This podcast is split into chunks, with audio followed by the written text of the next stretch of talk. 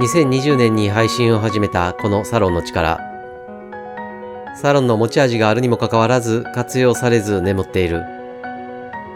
サロンも人と同じで多くの経験を重ねて今があるはずです。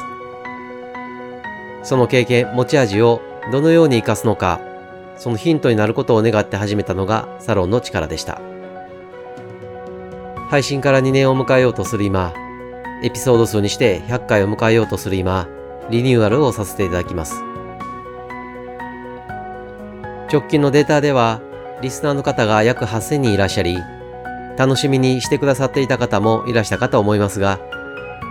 さらに美容業界の実情に合わせて、さらにリスナーの方にお役に立てるよう、そしてさらに僕自身が成長できるようなコンテンツを提供したいと考えています。新しいコンテンツは SNS やサロンの力公式 LINE を通じて改めてお伝えしますが、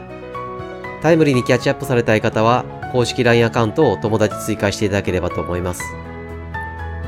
それぞれのアクセス先はポッドキャスト番組紹介の中にございます。また、サロンの力で配信したエピソードはこれからも聞くことができますので、いつでも気軽に聞いていただければ嬉しいです。これまでお聞きいただきましてありがとうございます。心から感謝しております。それではまたお会いできるのを楽しみにしております。